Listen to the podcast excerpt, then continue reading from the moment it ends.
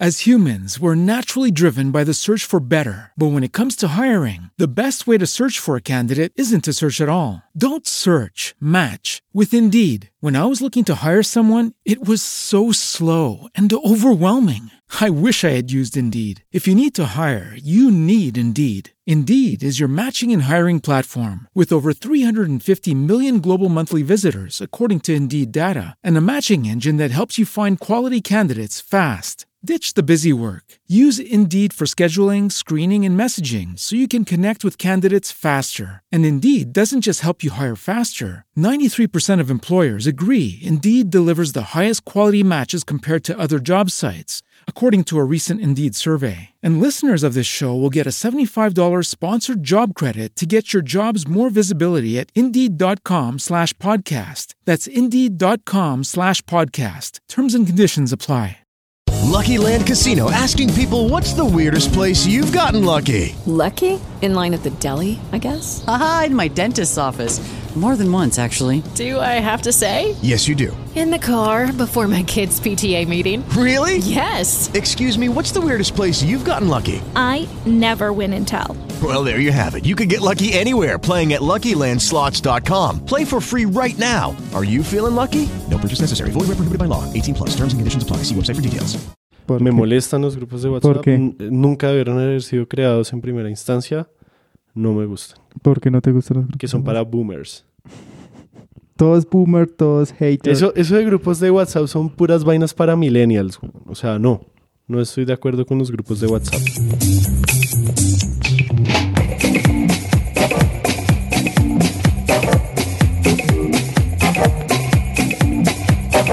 Hola y bienvenidos a Random Access History, el podcast que les habla de problemas, angustias y preguntas de la historia en relación con la tecnología, los videojuegos, el mundo digital y en general la cultura pop. Como siempre, estamos Elvis, arroba Elvis con Z rojas. y José arroba José Geek LML. También estamos en Facebook, Twitter e Instagram como arroba podcast RAH y nos pueden escuchar en todas las aplicaciones de podcast. En esta ocasión vamos a hablar de un popular y delicado tema, las generaciones. Vamos a preguntarnos qué es un millennial, por qué los baby boomers se ofenden por todo y cómo la generación Z y los centennials... No, mentiras, mentiras. En realidad vamos a problematizar el concepto de generación en los estudios históricos. Así que aquí vamos.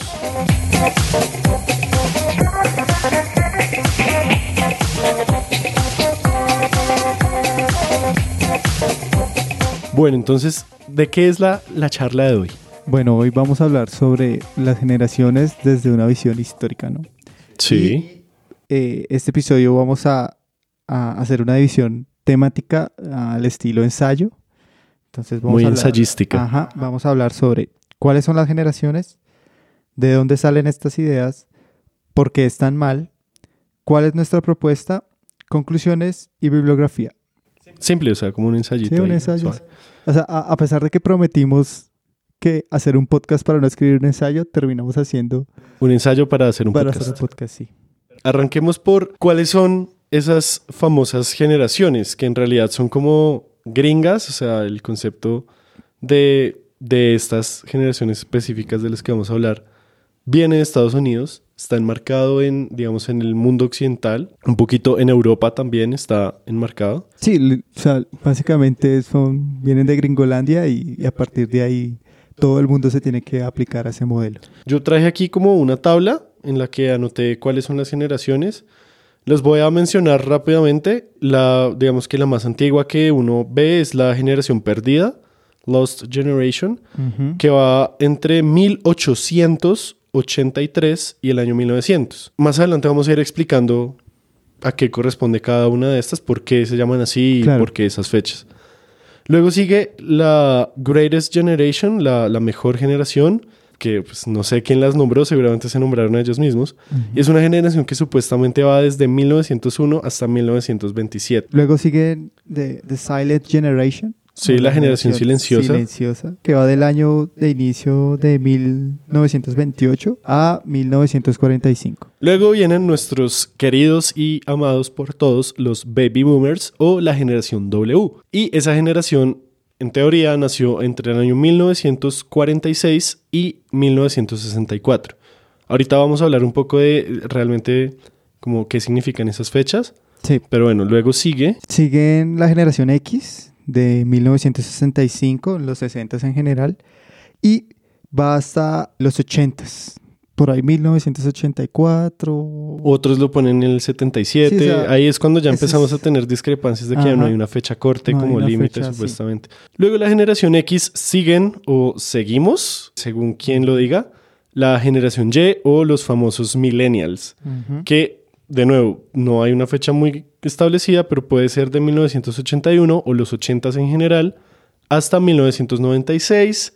Otros dicen como hasta mediados de los 90s o incluso hasta el 2000. Hasta el 2000, sí, con el nuevo milenio hablan de... eso. Luego sigue la, la generación Z, los Centennials, desde mediados de los 90 hasta el 2012. Ahí digamos si hay una fecha de corte. Y por último, la, la- la generación que estaría en teoría naciendo en este momento es la generación alfa, que va desde, pues, desde los 2010, esa década pasada pretérita, hasta quién sabe cuándo, porque no nos han dicho cuándo van a dejar de nacer. Sí, básicamente aquí como que vamos a hablar un poco de las principales, que son como las que más suenan en Internet, O las que más se, se conocen, sí.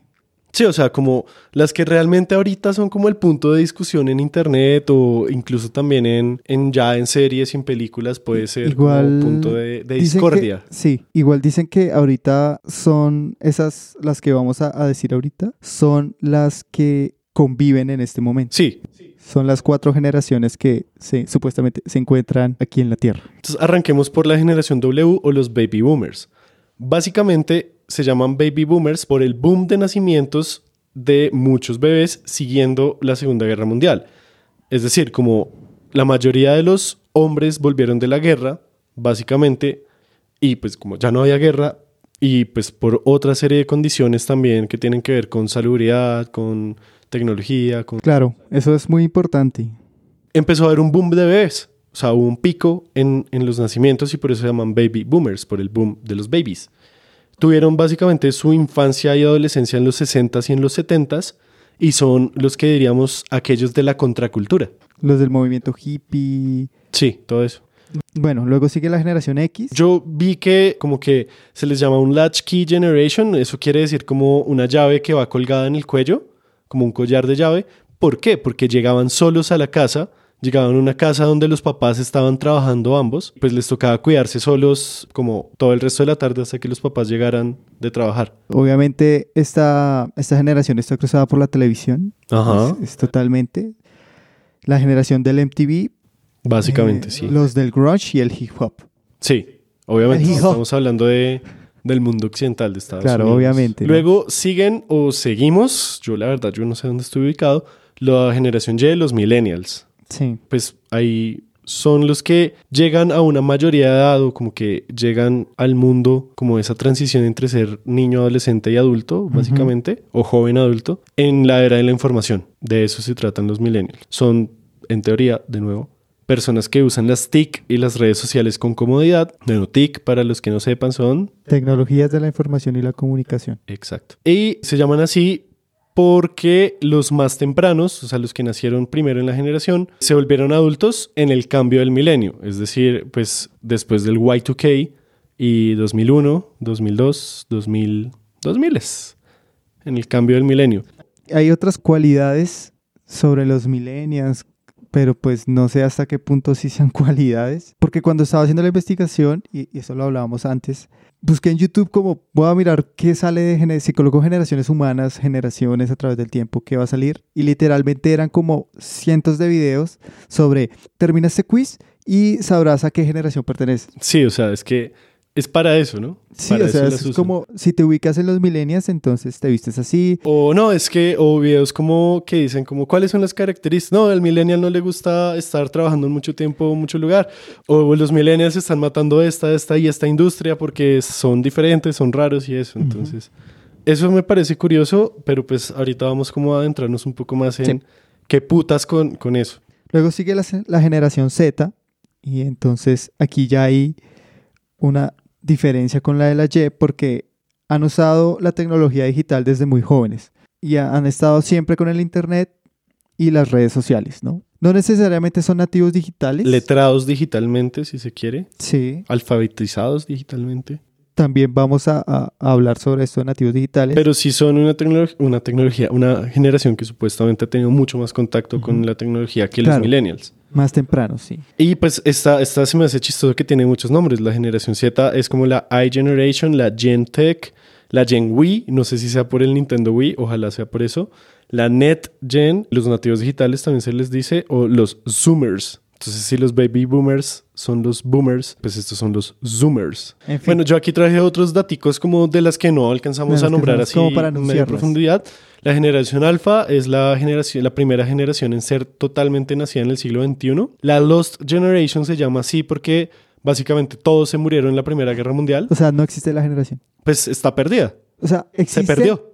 Se existen en el momento en que fallecieron. Se nombran porque fallecieron en, en la Primera Guerra Mundial, porque normalmente es, de eso se habla en la Primera Guerra Mundial, ¿no? Como que se perdió toda una generación, entonces es como esa misma narrativa, como, ay, todos esos Ok. jóvenes muchachos que se murieron allá. Luego sigue The Grace Generation, o la mejor generación, y esta es porque ellos pelearon en la Segunda Guerra Mundial. Sí, O sea, o sea, la- son la America de, de los 50, son, son esos Es jóvenes el- de los el- 50 y... Los peces del infierno. Ajá, exacto. Y Silent Generation, que son los que sobrevivieron a la Segunda Guerra Mundial, como pero que eran muy jóvenes, o sea, que no la pelearon, sino que la sobrevivieron, o sea, que no tenían, no tenían edad de combate. Claro, o sea, no, no fueron eran- a, eran jóvenes a defender ahí. la patria, se quedaron en Ajá. casa. Y pues también se les llama como los lucky few, los, los pocos con suerte que sobrevivieron a la... Ok. Y por eso son como los silenciosos, como son poquitos. No, re claro y re lógico, marica. No puedo... No puedes discutir con esta lógica. Sí, es correcto.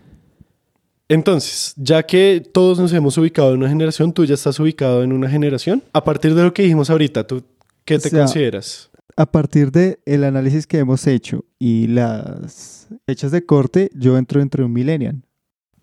Yo no sé. Yo soy, yo estoy como en esa frontera entre millennial y generación Z.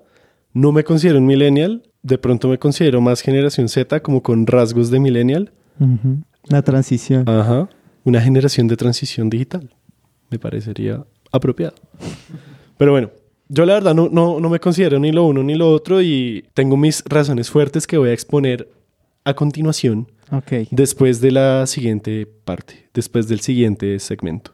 Después de estos comerciales.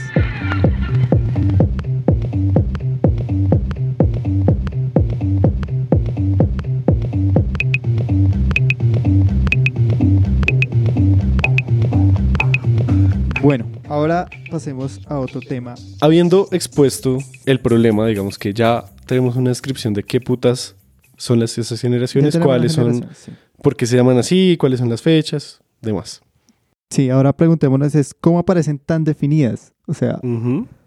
cómo se establecen estos grandes rasgos que diferencian una a otra. Y es que en ciencias sociales Ujú. y también, digamos, en, en otras cosas como en marketing, como en estudios de mercado, cosas así, hay una teoría generacional. Sí. Y está muy establecido que hay, que hay generaciones. O sea, se da por sentado que el mundo, la humanidad actual, se puede dividir por generaciones. Sí. Yo aquí tengo una palabra muy, muy pretenciosa. Bueno, no pretenciosa, como más técnica. Y son cohortes demográficas. Eso vienen siendo las generaciones. ¿Cómo dividimos a la población? Según la edad, básicamente. La generación, la idea de generación te da una identidad. Sí. Como también te da identidad ser colombiano, ser hombre. La idea de generación también te da una identidad. Por eso te preguntaba, ¿tú cómo te reconoces a ti mismo? Y yo cómo no me reconozco. Y cómo se reconocen todos los que, ah, es que yo soy un millennial. O los que vienen siendo millennials y critican a los millennials pensando que los millennials son generación Z. Sí. Así. Malditos millennials. Arruinaron a los millennials. Exactamente eso. Digamos que el concepto de generación no puede ser usado para ubicar como cohortes de nacimiento particulares en la historia y con circunstancias culturales muy específicas. Claro. Entonces, por eso es que, digamos, los baby boomers se asocian a la contracultura, los generación X al, al grunge, al MTV, a como esa cultura del, del hip Sí, hop como el ascenso de la, de la televisión. Los generación Z, pues digamos que nos ubicamos mucho con redes sociales, de pronto memes, no sé. Sí. Entonces, sirven, digamos, de entrada, así sin pensarlo mucho de fondo, para eso, para ubicar este sujeto donde se ubica en una serie de nacimientos de- en, en la historia, Sí. básicamente. Listo. Y hay dos formas de, de ver estas, estas generaciones, ¿no? O sea, toda la población puede estar dividida. Pues básicamente son escuelas de pensamiento diferentes, Ah, querido ok. Elvis. Hay dos escuelas de pensamiento según José. Entonces, la primera es que toda la Según población, Wikipedia, querido Elvis. toda la población puede estar dividida cronológicamente así, Como lo acabamos de ver, como o sea, lo con, acabamos con de las exponer. fechas. La segunda son las generaciones, las marcan acontecimientos históricos y solo pueden ser descubiertas por el método inductivo. O sea, como trabajamos en historia. ¿Cómo trabajamos en historia? Y es muy diferente, o sea, es radicalmente diferente estas dos formas de, de ver las generaciones, porque por un lado tenemos que ya están preestablecidas, ya tenemos a los boomers, a los X, a los Y, a los Z y a los alfa, pa, de una, Ujú. y ya. Y usted más bien encaja en una de esas.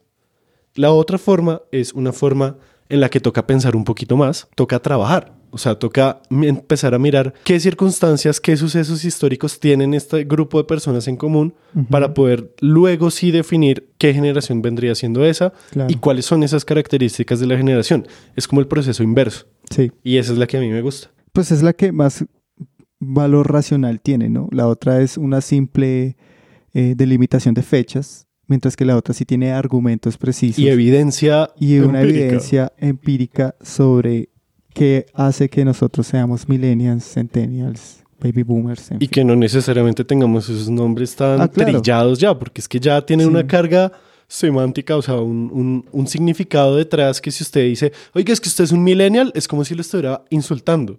O, ah, es que ese man es un boomer, ok, boomer. Claro, sería una pues como- también es como algo más sería peyorativo. como una, sí, una segregación. por en un edades. sentido, sí.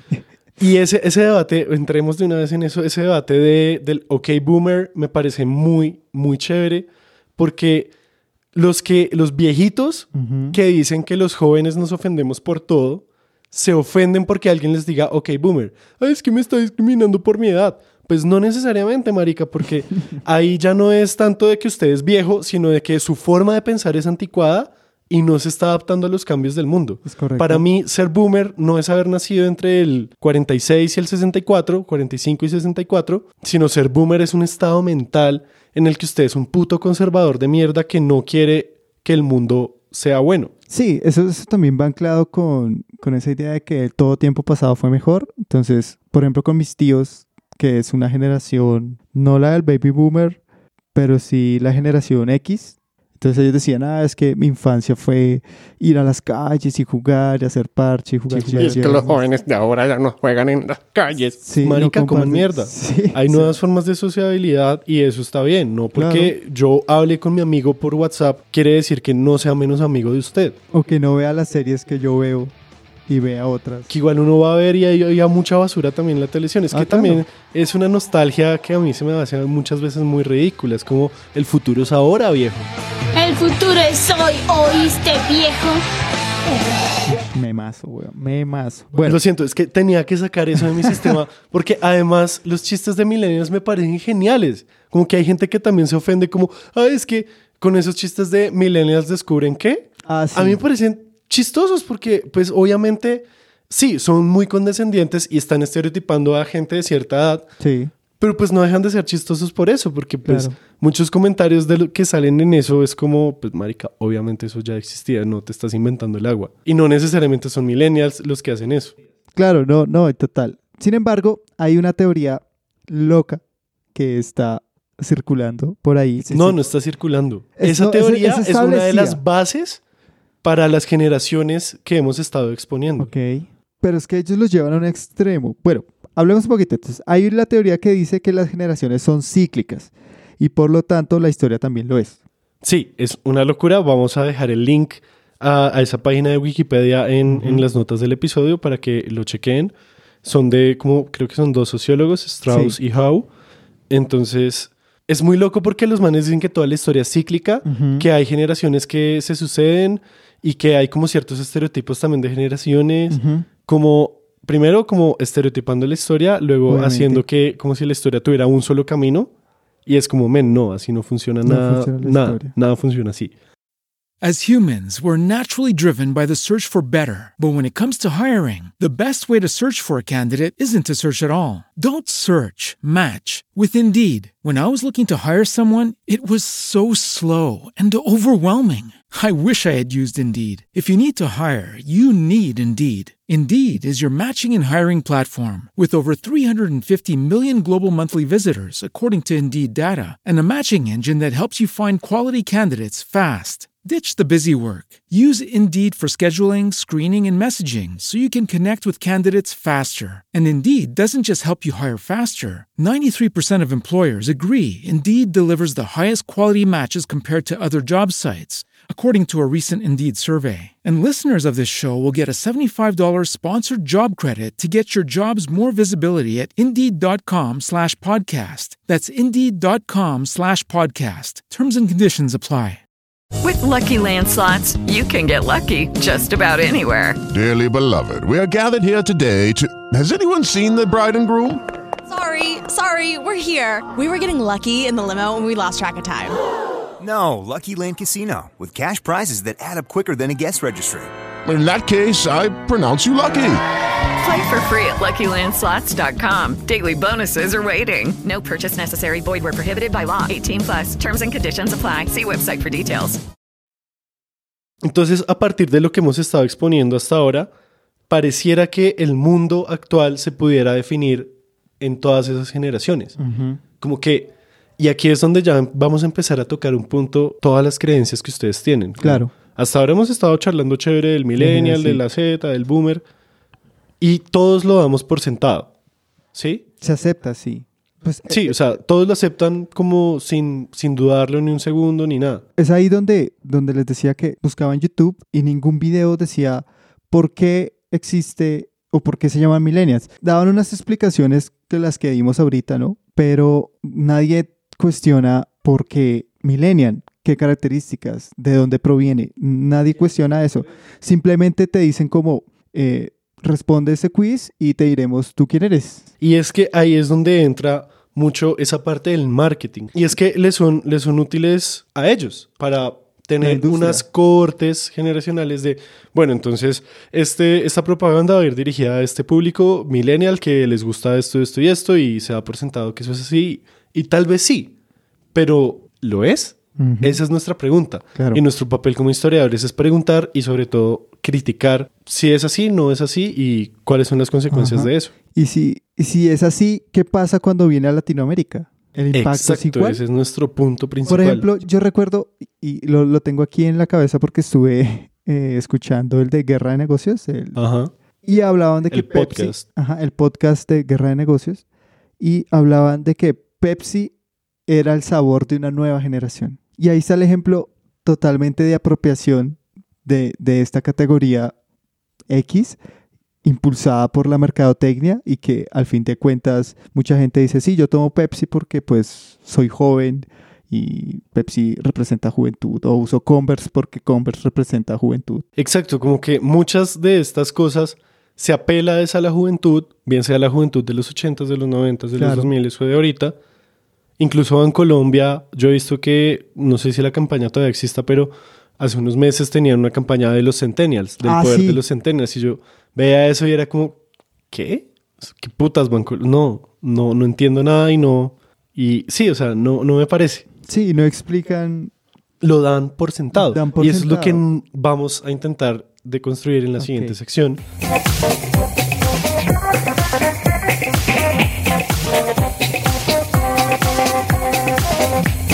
La generación, la palabra generación, el concepto de generación como una categoría de la historia, porque si estamos tratando con cosas que van tan allá como 1883, Primera Guerra Claro. Mundial y eso, pues nos compete a nosotros los historiadores preguntarnos al respecto. Claro, claro. Entonces, ¿qué carajos es una categoría, José? Bueno, categoría, según lo que me enseñaron a mí en mi humilde pregrado, son básicamente unas herramientas que usamos los historiadores como para explicar la parte teórica o para analizar conjuntos de, de datos en historia. Por ejemplo, tenemos que en historia hay varias categorías como el tiempo, Ajá. el espacio. El espacio. O por ejemplo, cada trabajo o cada, digamos, investigación tiene que tener unas categorías analíticas claras. ¿sí? En mi caso, por ejemplo, una de las categorías de mi tesis es territorio. Uno busca en las fuentes esa categoría para luego generarla. Como decíamos ahorita de, del método del historiador, que uno busca en las fuentes en lo empírico para luego sí demostrar que hay algo y no al revés. Claro. O sea, yo no llego a las fuentes, o bueno, uno no llega y dice como no, es que las generaciones son estas y punto, sino uno tiene que ir primero a mirar quiénes están ahí, qué hacen, para luego sí plantearse cuáles son las generaciones. Claro, totalmente de acuerdo. Entonces, por ejemplo, las categorías más usadas en historia son el tiempo, el espacio, la estructura, desde una visión de, de Brodel, ¿no? Un historiador francés de la larga duración, él establece todo un modelo. Eh, estructura, duración y coyuntura son maneras o dimensiones para poder realizar un acercamiento al pasado. Listo, entonces digamos que teniendo claro esa parte más ñoña de cómo funciona esto para nosotros, para que estemos todos como en el mismo nivel, hablando el mismo, lenguaje, que nadie Sí. aquí, aquí no pueden levantar la mano y preguntar, pero pues nos pueden escribir por las redes. Preguntar si o no hacer quedó claro. comentarios. pero pues aquí estamos para intentar responder todo lo que podamos. ¿Qué es una generación entonces? Y sí hay libros de historia serios que nos hablan de cómo usar esa categoría de generación en el estudio histórico, en la investigación. Entonces, la idea de las generaciones se define como la idea de que los hombres nacidos en la misma época comparten una misma sensibilidad vital. Dicho de otro modo, Explícalo un poquito. dicho de otro modo, entonces son personas que viven en una misma época, o sea, en un, en, una, en un territorio, en una Como Elvis y yo. ajá, y que compartimos una sensibilidad vital y vivimos unas experiencias que nos hacen ver la vida de cierta manera. Entonces, eso va desde algo tan sencillo como que veíamos Pokémon de chiquitos a algo tan denso como que en algún momento tenemos alguna historia relacionada al conflicto armado Claro. o Sí, no sé, Eh, un terremoto en, Bogotá. ambos tenemos Facebook, ambos tenemos redes sociales como que experiencias compartidas similares. Sí, Eso es básicamente, por un lado, eso lo dicen los señores Ortega, y Ortega y Gasset. Gasset, sí. Ambos lo dicen. Están de acuerdo los dos. Un discípulo de, de- de los señores Ortega y Gasset es Julián Marías y él tiene un libro que se llama El método histórico de las generaciones. Y pues se basa obviamente en la teoría de Ortega y Gasset, que es lo que tú estabas diciendo. sí. Y él lo expande un poquito más diciendo, y esto es una cita, el mundo histórico de cada hombre es su generación. El mundo histórico, ahí está. Las experiencias compartidas. Sí. eh, las cosas similares. Pero pues de todas formas cada uno sigue siendo un individuo Claro, individual, totalmente. valga la redundancia. Y esas generaciones se construyen con sistemas de vigencias, Sí. que son básicamente lo mismo que estaba diciendo Elvis ahorita. Experiencias comunes, sobre todo valores comunes, entonces que para nosotros ya no está bien hacer chistes racistas, ya no está bien hacer chistes misóginos, o bueno, en teoría debería ser así. Sí. Que somos una generación, eh, la generación políticamente correcta, que en realidad es que no somos unos hijueputas. Sí, claro. Que no, no se desprecia a otra persona por una condición o, o una ideología. Pero de todas formas, la generación se construye a partir, sí, de la edad y también de ese contacto vital, como de De qué ese- compartimos. De ese roce con la sociedad. O sea, obviamente vivimos en una sociedad, dijo el Joker. El bromas, entonces estamos envueltos en unas dinámicas que compartimos juntos de manera también individual. Ujú. Y aquí lo que me pareció más curioso de, de esa lectura es que él dice que más o menos una generación dura 15 años. Y yo ahorita voy a tener un datazo, o sea, mi dato random es como corroboración dura de eso. Ok. Pero vale. bueno, eh, ya les dejé ahí el teaser de, de- de qué es lo que voy a hablar. Pero digamos que también hay una diferencia entre ser contemporáneo de alguien y ser coetáneo de alguien. Sí. Claro, es diferente porque ser coetáneo es de la misma generación. Como podríamos decir que Elvis y yo podríamos ser más o menos de la misma generación. Sí. Tenemos muchas cosas en común, pero pues tenemos otras que no tanto. Claro, y se puede ser contemporáneo a otras Sí, generaciones. entonces nosotros somos contemporáneos de los baby boomers en este Ajá, momento porque estamos compartiendo el mundo con ellos, Lo lo, que cual les me da mucho asco. Lo, que, lo que les decía. Y a los putos millennials que no sirven para nada. lo que les decía, hay cuatro generaciones que ahorita habitan este planeta Tierra. Hasta aquí, todo bien, todo bonito. Todo Podríamos decir que si uno se pone a investigar, podemos sacarnos, podemos sacar de la investigación que esas generaciones en efecto existen porque tienen cosas en común, porque la contracultura, porque los MTV y puede que sí. Pero ¿cuáles son nuestras críticas entonces? ¿Y por qué estamos haciendo un episodio sobre eso? Porque no es solamente para contarles lo que ustedes perfectamente pueden saber en Internet. Claro, sí. Pues no buscando en YouTube, obviamente. Pero la primera es especificar las fronteras y los límites. O sea, cuándo termina una y cuándo comienza la otra. Sobre todo porque no es que un nacimiento el 31 de diciembre del Obviamente. 84 sea radicalmente diferente a un nacimiento el 1 de enero del 85. Claro. Pues men, no. Los nacimientos en la humanidad siempre son un continuo, no hay rupturas. Es que es un Claras. proceso, es un proceso. Siempre están haciendo Ajá, gente. Siempre están haciendo gente y no significa, en este caso, José, a partir de su edad o la fecha de corte que, que nos muestran las generaciones, él no se siente en ninguna y otra. Y, y siempre va a ser así. O sea, tampoco es que, como en historia, que plantean que, no sé, la edad antigua de este año a este año y de ahí la edad media. No es así. Sí, o sea, no es que como, un uy, imagínate que estás en el siglo IV, a finales del siglo IV después de Cristo. Y tú llegas, y esto es lo que siempre dicen los profesores de historia, ¿no? Ay, no, es que ya, ya, ya mañana va a ser la Edad Media, ¿sí? Pero aquí es muy interesante que cuando uno está leyendo de historia, sobre todo historia de Colombia y de Latinoamérica, estos actores no aparecen. O sea, las generaciones son como actores en la gran obra que es la historia, Ujú. No aparecen. O sea, aparecen, pero son otras. En Colombia, cuando uno está leyendo historia de Colombia del siglo XX, uno se encuentra que hay un choque generacional a principios del siglo XX entre los de la generación del centenario, es decir, los que eran adultos y estaban en el poder durante el primer centenario de la independencia, 1910. 1910-1919, los que estaban como en esa década en el poder o estaban empezando a llegar al poder y unos, la generación que se llamó a sí misma los nuevos. Pero digamos que esto es un choque político y literario. No necesariamente tiene que ver con que, ah, no, es que la actitud de los otros eh, están destruyendo las, las industrias de no sé qué. No. O, ah, no, es que nacieron eh, porque nacieron después de no sé qué. No. Es más un choque de diferentes formas de ver el mundo a partir de lo literario y lo político, por ejemplo. Claro, y, y eso se puede llevar también a otros lugares. Por ejemplo, hablaban de los seis pintores o la generación de pintores modernos colombiana, que si bien nacen en ciertas épocas diferentes, pero ellos terminan siendo una generación de nuevos pintores, pues lo que es Alfonso Obregón, Fernando Botero, Wiedemann. Y ahí es cuando, por ejemplo, tal vez una minoría de personas que nacieron en cierta época terminan englobando a todas las demás personas que nacieron en esa época. Y eso pasa muy seguido también con este tipo de cosas.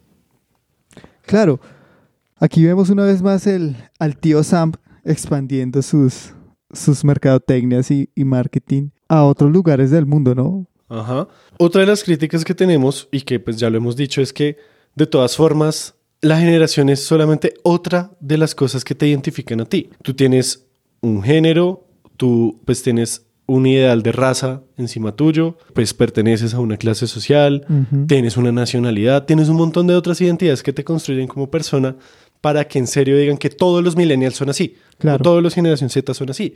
No menos, o sea, tú tienes, tú como persona eres mucho más que tu edad. Y muchas veces yo he sentido que con los análisis millennials son específicamente para cierto tipo de población de ingresos tales, ¿no? Exacto. Lo otro de mis críticas es eso, y es cómo en Latinoamérica recibimos esas ideas Sí, de generaciones y nos las totalmente. apropiamos como sin pensarlo dos veces. Porque si estamos hablando de que una generación se construye con experiencias similares y que estas generaciones vienen de Estados Unidos, ¿cómo putas vamos a decir que las experiencias de un adolescente en los 80s en Estados Unidos es la misma experiencia que un adolescente en los 80s en México, en Colombia o en Argentina? Totalmente. Tienen un contexto urbano tal vez similar, tienen cosas, tal vez tienen cosas en común, pero es que no podemos decir que todas las personas que nacieron en ese rango de fechas son iguales, sobre todo aquí que tenemos una población rural considerable, sobre todo aquí que tenemos culturas y etnias tan diferentes, no podemos exportar eso así de fácil. Claro, y ese es mi mayor problema con todo Sí, en la claro. O sea, esa idea de, de, de totalizar básicamente a todos por eso. Hay, hay que mirar realmente si es válido o si no es válido. Sí, Y para mí eso en Latinoamérica no aplica necesariamente. Tal vez aplique para un público o un- una serie de personas que viven en la ciudad, que tienen unos ingresos de Es que clase media es- tirando a alta y puede que se aplique, puede que sí tengamos cosas en común. O sea, puede que si tú te sientas con un man de Estados Unidos de tu edad, tengan muchas cosas en común y se puedan reconocer como, ah, sí, somos de la misma generación. Ahí sí como de Who. Talking about my generation. Sí. Claro, no, no, sí, totalmente de acuerdo. O sea, no, no se puede creer que voy a tener yo las mismas experiencias de un americano blanco que vive en un suburbio, a mí que me toca montar en Transmilenio, o vivir en, en un barrio popular de, de Bogotá, o vivir en un conjunto. O sea, son totalmente experiencias distintas, pero pues que esa, esa, esa idea de millennial pareciera que, que deja de un lado eso y solo simplemente me dice, claro, si tú usas Converse, haz porque eres millennial. Eh, te haces una perforación, ah, eres millennial. Te usas los tatuajes, super millennial.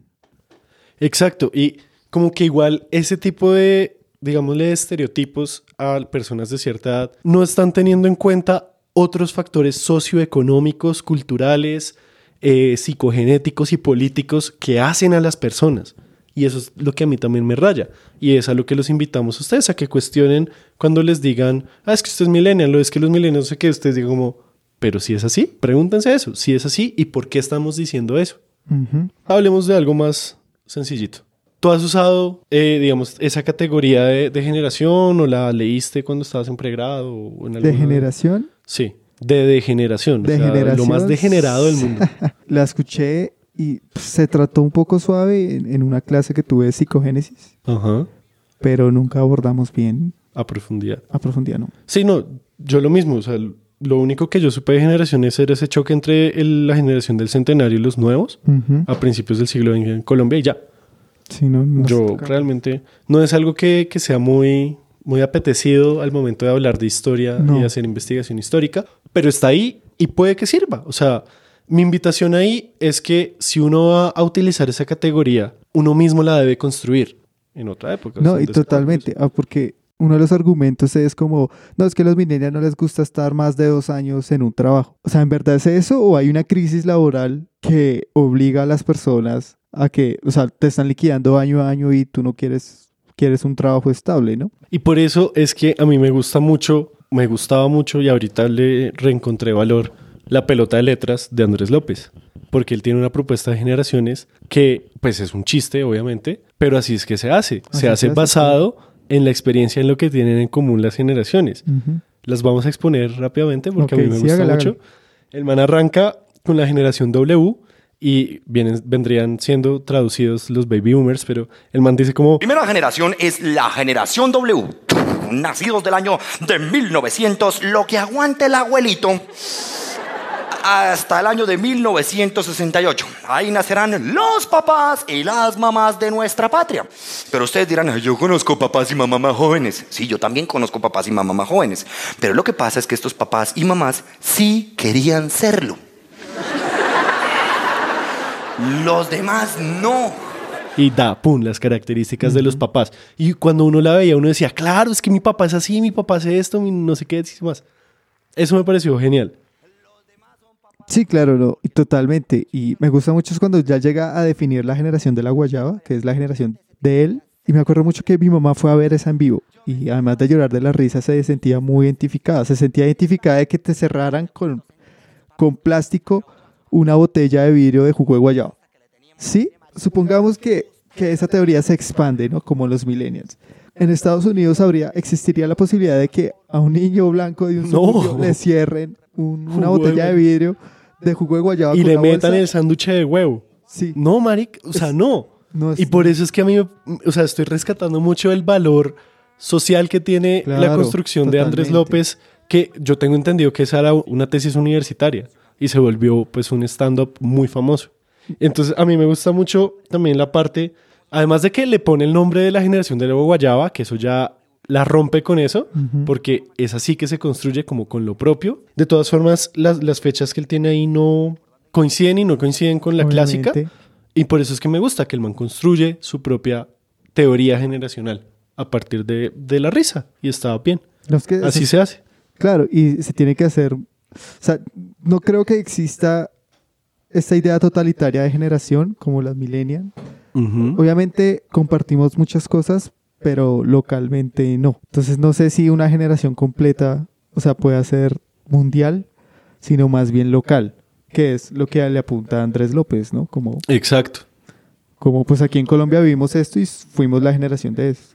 Nosotros no sabemos en Colombia qué generación seamos, pero pues Mi punto aquí y mi punto de reflexión máximo, mi conclusión aquí es básicamente que no nos tomemos la existencia de estas ideas, de estas generaciones por sentadas.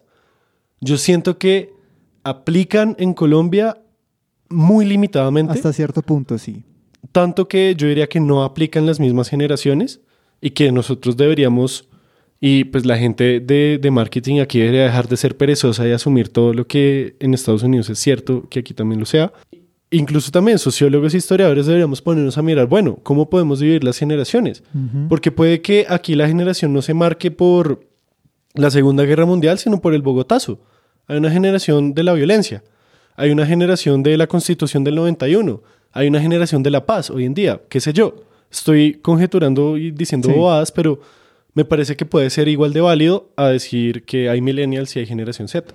Claro, igual que en Estados Unidos han ocurrido hechos históricos muy grandes que han cambiado la forma de pensar y de, de experimentar a la sociedad. Y totalmente válido con lo que dices. Sirve más de hablar de generaciones en historia, se tiene que hablar mucho más de entender este fenómeno y un poquito darle las, los argumentos suficientes pues para tener una visión mucho más acertada de Y generación. poder entrar en el debate público y decir, Claro, "Momento, no, no, no se coman esto completo sin antes echarle una pensadita. Sí, o se puede hablar de milenias colombianos. O los Sí, ¿cómo es el millennial colombiano? Ajá.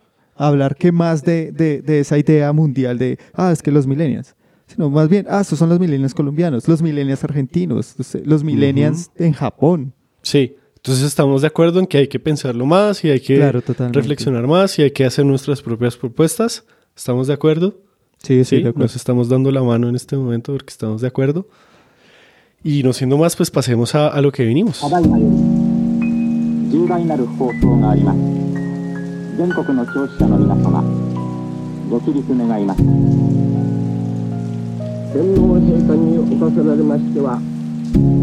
Bueno, señor el bisabuelo, ¿cuál es el dato random de hoy? Bueno, mi dato random es la tercera y última parte de San Agustín, un misterio entre alienígenas padres franciscanos y científicos. Así que en esta última parte vamos a hablar sobre qué versión científica nos habla ya de San Agustín. Ya pasamos por los extraterrestres, pasamos por la visión de la época del primer descubridor y ahora vamos a terminar con los datos que nos bota los científicos, ¿no? Estos arqueólogos, antropólogos que, que descubrieron. O sea, que- ya lo serio, de verdad. Sí, serio, ya, ya. serio. Ahora sí, dejémonos, seriedad. dejémonos de mamás. Entonces, San Agustín fue declarado en la UNESCO como Patrimonio de la Humanidad en el 95. Bien temprano. Bien temprano, sí. Entonces está compuesto por un arte megalítico con más de 400 monolitos que deja encerrados los secretos de un pueblo misterioso, ¿no? Que estuvo ahí, que se fue, en fin, ahí. Como vimos, varias teorías. La mayoría de las esculturas hacen parte de un ritual funerario realizado por los personajes principales, o sea, los dioses como el sol, la luna, el agua y los animales del entorno. Entonces Ujú. no eran ningunos alienígenas que, o puede que sí, ¿no? Uno no sabe ya en este momento. Yo y no como creería. millennial puedo apegarme a lo que yo quiera. sí. Entonces, según Dolmatov, Rachel Dolmatov, uno de los antropólogos más importantes de- del siglo pasado, Rachel Dolmatov me hace pensar en Rachel la de Friends. Porque No creo que es Friends. Rachel. Rachel. mi profesor, Ese man era nazi, ¿sabías? mi profesor de Colombia uno le decía Rachel Dolmatov y yo como buen discípulo y millennial que se me da la gana de hacer lo que yo quiera, le digo Rachel. Entonces, Me imaginé, me imaginé el edit de Rachel la de Friends o el pelo de Rachel en la cara del, de- del arqueólogo este. Entonces, en el 72. Entonces, en el 72 se observan cuatro estilos fundamentales en, en la estatutuaria de San Agustín. Son el naturista, el arcaico, el expresionista y el abstracto. El expresionista, muy. Entonces, existen varias clasificaciones cronológicas acerca del desarrollo de este pueblo escultor, ¿no? Entonces, el arcaico que va del 3300 antes de Cristo al 1100 antes de Cristo. Hay la cuántas generaciones hay, por ejemplo. Entonces, la es la fecha- generación arcaica, digámosle. La fecha más antigua fue encontrada en el sitio conocida como Altos de Lavapatas, que se asocia a los primeros asentamientos humanos en el Alto Magdalena. Probablemente este sitio fue utilizado como lugar de pernotación de algunos pueblos nómadas que vivían de la caza, la pesca y la recolección de, de frutos. Luego sigue el formativo. La generación formativa. Que va del 1100 a.C. al 200 a.C., que en este periodo ya se establecen sociedades sedentarias agrícolas no muy numerosas. Y aquí los pobladores fueron perfeccionando sus herramientas y el manejo de la cerámica y el barro pero más para uso doméstico. Luego sigue el clásico regional, que es del 200 antes de Cristo al 200 después de Cristo, que en este periodo la población aumenta entre 4.000 y 8.000 habitantes. Aquí ya se empieza a ver un florecimiento del arte escultor con figuras de bajo relieve, de forma natural de la piedra, luego se extrae la piedra y entonces el florecimiento del arte escultor que inicia con unas figuras de bajo relieve, se deja un poco más la forma natural de la piedra, se esculpen en dos dimensiones. El reciente que es de 800 a.C. a 1500 después de Cristo, las formas cerámicas cambian de nuevo. Se hacia el año de 1900 se dejan de construir tumbas monumentales, la población crece considerablemente y la, la agricultura ya toma más importancia. Entonces, en el municipio de San, de San, Agustín se han encontrado yacimientos arqueológicos donde se encuentran los cetros funerarios de los líderes del pueblo escultor y este compendio de, de, datos, entonces lo podemos encontrar, o sea, estas fechas las podemos encontrar en el parque arqueológico, el tablón, el puntal y quebradillas. Entonces, estas son como el tipo de escultura y la evolución de la población que hay dentro de San Agustín. No pensé que fuera tan lejana, y es bien antigua. Es muy, muy antigua. Pero cuando llegaron los españoles no, ya no, había, no había no había población. No había población, simplemente estaban las, las esculturas. O sea que en definitiva no sabemos nada, no sabemos mucho de, de estos... No, hay, hay... ¿El pueblo escultor le llaman? Sí, es como un pueblo escultor que se asenta un momento ahí y de un momento a otro desaparece. Razones, enfermedad, guerra, no sabemos. Sabemos que dejan un patrimonio eh, funerario muy grande. También parecido a lo de la isla de Pascua, ¿no? Sí. Tampoco estaban las estatuas ahí ya. Ya después sigue una. Sí, hay ya conjeturas, digamos, de orden antropológico y eso puede haber muchas. Ya más. Sí, pero me quise más apegar a la arqueología en un sentido de qué origen le dan ellos y, y ya. Sí. Ese es mi Ni aliens, ni, ni judíos, sino arqueología. Gente Que, que, le gustaba hacer esculturas y ya, todo bien que desarrolló una técnica y, y desapareció. Sí, normalmente pasa que el mundo es menos misterioso de lo que, de lo que pensamos nosotros, ¿no? De lo que nos Yo podemos creo que imaginar. Uno fantasía como sobre todo, sobre todo el mundo antiguo. O sea, cuando no sabemos muy bien qué pasó, normalmente es como menos asombroso de lo que pensábamos, que igual es muy bacano verlo. Sí. Yo ¿Qué como trajiste, les, José? ¿Qué trajiste el día de hoy? Como les mencioné, pues yo voy a contarles algo de, de una investigación que yo hice sobre pues, con la categoría de, de, generación, pues como una de las categorías que estaba trabajando y les voy a contar de Juan Lozano y Lozano y sus contemporáneos. Ok.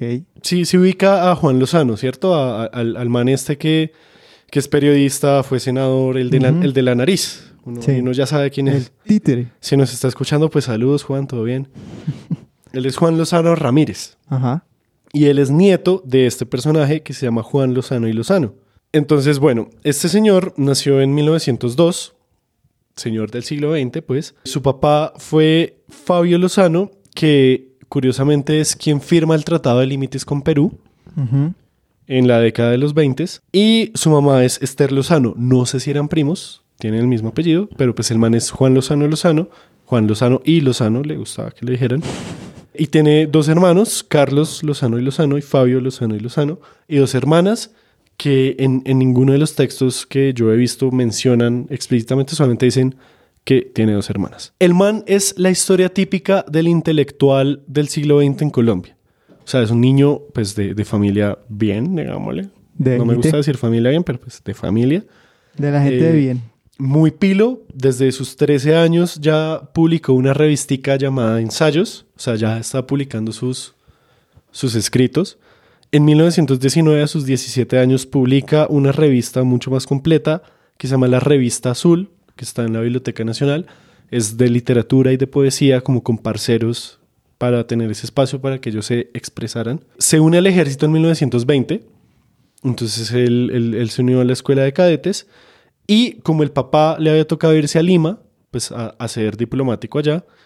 Él se va con el hermano a Lima y allá el papá los, les paga sus estudios en el extranjero. Entonces el man estudia en, en Inglaterra, hace un posgrado en economía y finanzas en Cambridge y en Italia luego hace un doctorado en ciencias sociales y políticas en la Universidad de Roma, hágame el favor. Y estando fuera de- del país, publica dos obras de poesía, una que se llama Horario Primaveral en 1923. Si hay algún literato que conozca su obra de poesía y eso, pues escríbanos porque nos gustaría saber qué tan buena es, yo no sé. Y otra que se llama Joyería en Londres en 1927. En Roma se casa con una señorita llamada Luisa Provenzano, que es la mamá de Juan Lozano Provenzano, que es el papá de Juan Lozano Ramírez, el señor de la nariz. Ok, ahora todo tiene sentido. Ajá, ya, ya conectamos ahí el árbol genealógico. Con ella luego se vino a vivir a Bogotá y desde 1940 hasta su muerte vivieron en la finca Provenza. Si usted vive en Suba y vive en el barrio Provenza, pues man, esa era la finca de Juan Lozano y Lozano. Ok. Él estuvo estudiando entonces en Italia y para la campaña de Olaya Herrera en el 30 se devuelve y pues le ayuda en su campaña. Luego en el 32 participa en la guerra contra Perú y lo ascienden a capitán. Y desde 1933 se vincula al periódico El Tiempo con una columna semanal que se llamaba El Jardín de Cándido. Entonces si hay alguien, pues si hay algún boomer escuchándonos, seguramente recordará esa, esa columna de, de Juan Lozano y Lozano. Y de ahí ya el man se mete full a la cuestión, digamos, de ser político y ser periodista al tiempo, cosa que no era para nada rara en, en el siglo XX colombiano y por eso es que tiene como esa figura de, de intelectual, porque nunca estuvo tan directamente en el poder, o sea, no fue presidente, Sí. pero sí estuvo siempre vinculado al poder y siempre desde esa perspectiva más intelectual, de escribir y de pensar el mundo. Él entonces funda el diario La Razón, fue director de la revista Semana, también fue codirector de la revista que era muy famosa en el momento de Política y algo más, con Geras Restrepo. Y algunos cargos de lo que te digo que el man estuvo en el poder, pues ministro de Educación, concejal de Bogotá, diputado, representante de la Cámara, senador, embajador en Italia y varias veces director del Partido Liberal. O Vean, sea, pues. el man estaba en el poder, Ujú. Pero nunca tuvo una posición así como muy Relevante. visual. Miembro de, obviamente, de las academias de la lengua y de la historia colombianas, obviamente como cualquier hombre blanco heterosexual de la época, Sí. de clase alta, obviamente. Y eh, pues cuando el man se muere en el 79, es velado en el Capitolio Nacional, le hacen la misa en la Catedral Primada y hacen procesión dirigida por el presidente hasta el cementerio central. Imagínate tú. O sea, carachas, es que este man era... La crema y nata. No era rolo, nació en Ibagué, pero vivió toda su vida en Bogotá. O sea, desde como los dos años se pasaron a Bogotá. Entonces, pero pues imagínate tú. Ala. Entonces, ¿por qué lo traje a colación hoy? Porque el man dejó dos libros principales, uno de los cuales se llama Mis Contemporáneos. Mis Contemporáneos es la selección de las mejores entrevistas que él hizo en el tiempo y en la revista Sábado. Entrevistas hizo a todos los personajes políticos de la época, o sea, desde Gaitán hasta Laureano Gómez, hasta todos, incluso los que no conocemos nosotros. Pero entonces en mis contemporáneos él hace una selección de sus contemporáneos, de los que él considera que son su generación. Ajá. Y él, o sea, cuando uno lo lee, uno lee el concepto de generación ahí. Uno de los datos más curiosos es que el rango de nacimiento de las personas que aparecen en mis contemporáneos son 15 años. Por eso fue que antes mencioné que el rango de Julián Marías eran 15 años. Pues entonces, aquí es muy curioso que el más viejo que aparece ahí es de 1892 y el más joven es de 1907. 15 añitos, perfecto. y pues nada, o sea, son entrevistas a parceros de él, a Gaitán, a incluso a los Lleras Restrepo, Lleras Camargo, o sea, como gente que más adelante, este, el, el libro es como de, de principios de los 40, gente que más adelante será muy importante en la historia de Colombia, como que ocuparían puestos de mucha influencia. Sí. Entonces, ese es su mundo histórico. Y los temas de los que habla, que son temas coyunturales, digamos, de Segunda Guerra Mundial, de la reelección de López Pumarejo y eso, son lo que hablábamos ahorita de, de las experiencias que vivieron juntos. Entonces, por eso es que yo digo que los contemporáneos de Juan Lozano y Lozano son su generación. Y por eso fue que él, él los puso en el libro, porque pues son sus generaciones. Y lo más curioso es que no todos son su- sus amigos, incluso entrevista también, digamos, entre comillas, enemigos, como gente conservadora incluso facha, pero igual los considera parte de su generación. O sea, no tenemos que estar de acuerdo para ser de la misma generación. Entonces, nada, es muy interesante. El trabajo es larguísimo porque era para una materia que exigía un, un trabajo larguísimo. Pues si lo quieren, si lo quieren leer, pues nos cuentan. Pues, pues, es de José quinto semestre, o sea, tampoco esperen la gran cosa. Pero pues a medida que yo iba leyendo de generaciones y eso para este episodio, yo dije como me gustaría contar ese trabajo que yo hice sobre, pues de cómo se descubre una generación investigando y leyendo. No quiere decir que todas las personas nacidas entre 1892 y 1907 en Colombia sean una generación, sino que él veía a esas personas que entrevistó como parte de su generación, Como cotidianos. como coetáneos, exacto. Aunque el título del libro sea Mis contemporáneos, pues uno lo asume como, pues, Sí. parce, estoy hablando de mi generación. Y, no, y muy interesante porque, ¿te acuerdas que al, al comienzo hablábamos de que habían dos maneras de hacerlo? Una, las fechas, que es como lo que vimos en San Agustín, fechas de aquí, aquí, allá, porque no tenemos insumos para saber si esa, esa primera generación de recolectores empezó a grabar o no, a reconocer esos patrones que dibujaban, sino que simplemente son fechas de aquí a aquí, hay eh, indicios de, de asentamientos, de aquí a aquí ya hay un trabajo del material. Eso fue construido con base en la experiencia, en lo Claro. empírico. Igual que, que esto que yo te estoy diciendo de, Sí. de esta generación. Porque es muy interesante que eh, si nos fuéramos por esa división de las generaciones a principios del siglo XX en Colombia, él sería parte de los nuevos. Pero él mismo se reconoce como que él no era parte de los nuevos. Él dice que él se excluía de la generación de los nuevos porque él se veía como un simple comentador y un crítico permanente. Él no, no se sentía como parte de ese movimiento literario y político de los nuevos. Y también me pareció curioso que cuando él se muere, un periodista escribe, con Juan Lozano desaparece toda una generación de ilustres hombres políticos, como si él hubiera sido el último remanente de esa generación a la cual lo veían que se aparte. Pero bueno, ahí está. El man pues no es muy reconocido en los libros de historia y eso, No. pero sí fue uno de los hombres, y digo hombres porque pues eran hombres, machos, blancos, heterosexuales, que hacía parte de la escena pública y política del país y que entonces pues con eso, con esas buenas y malas noticias, no sé si buenas, no sé si malas, nos podemos despedir ya de ustedes. Muchas gracias por escuchar Random Access History. Recuerden que estamos en Spotify, iTunes, Google Podcast, YouTube y todas las aplicaciones de podcast que ustedes utilicen. Ojo, si nos escuchan desde iTunes, les agradeceríamos que nos dejaran una puntuación y una reseñita. Si nos quieren apoyar más, pueden recomendar este podcast con sus amigos, familiares, camaradas, arrocitos en bajo y hasta con la gente de su generación. Recomiéndenos a millennials, a generaciones Z, generación X, baby boomers también, generación alfa, lo que quieran. También pueden seguirnos en Facebook, Twitter e Instagram como podcast RAH de Random Access History. Allá encontrarán memes y muchas cosas más para que sigan la historia que aquí en su podcast nos gusta contar. Un especial agradecimiento a Sergio Tobar por su música y al estudio podcastero por acogernos una vez más. En el estudio podcastero, además de Random Access History, se graban otros podcasts maravillosos como El hombre equivocado de El Tiempo, La saga del espectador y las crónicas de Tuluá de Estúpido Nerd. De nuevo, muchas gracias por escuchar y se despiden como siempre. Quien les habla, Elvis, arroba Elvis con Z rojas. Y José Nicolás Jaramillo, arroba José Geek LML en todas las plataformas.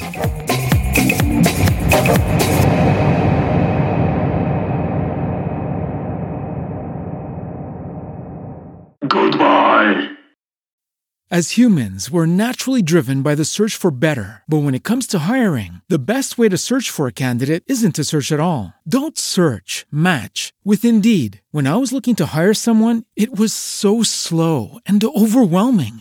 I wish I had used Indeed. If you need to hire, you need Indeed. Indeed is your matching and hiring platform with over 350 million global monthly visitors, according to Indeed data, and a matching engine that helps you find quality candidates fast. Ditch the busy work. Use Indeed for scheduling, screening, and messaging so you can connect with candidates faster. And Indeed doesn't just help you hire faster. 93% of employers agree Indeed delivers the highest quality matches compared to other job sites, according to a recent Indeed survey. And listeners of this show will get a $75 sponsored job credit to get your jobs more visibility at Indeed.com slash podcast. That's Indeed.com slash podcast. Terms and conditions apply.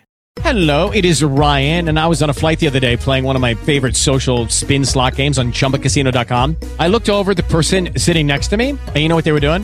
They were also playing Chumba Casino. Coincidence? I think not. Everybody's loving having fun with it. Chumba Casino is home to hundreds of casino style games that you can play for free anytime, anywhere, even at 30,000 feet. So sign up now at chumbacasino.com to claim your free welcome bonus. That's chumbacasino.com and live the Chumba life. No purchase necessary. Group. Void prohibited by law. See terms and conditions. 18 plus.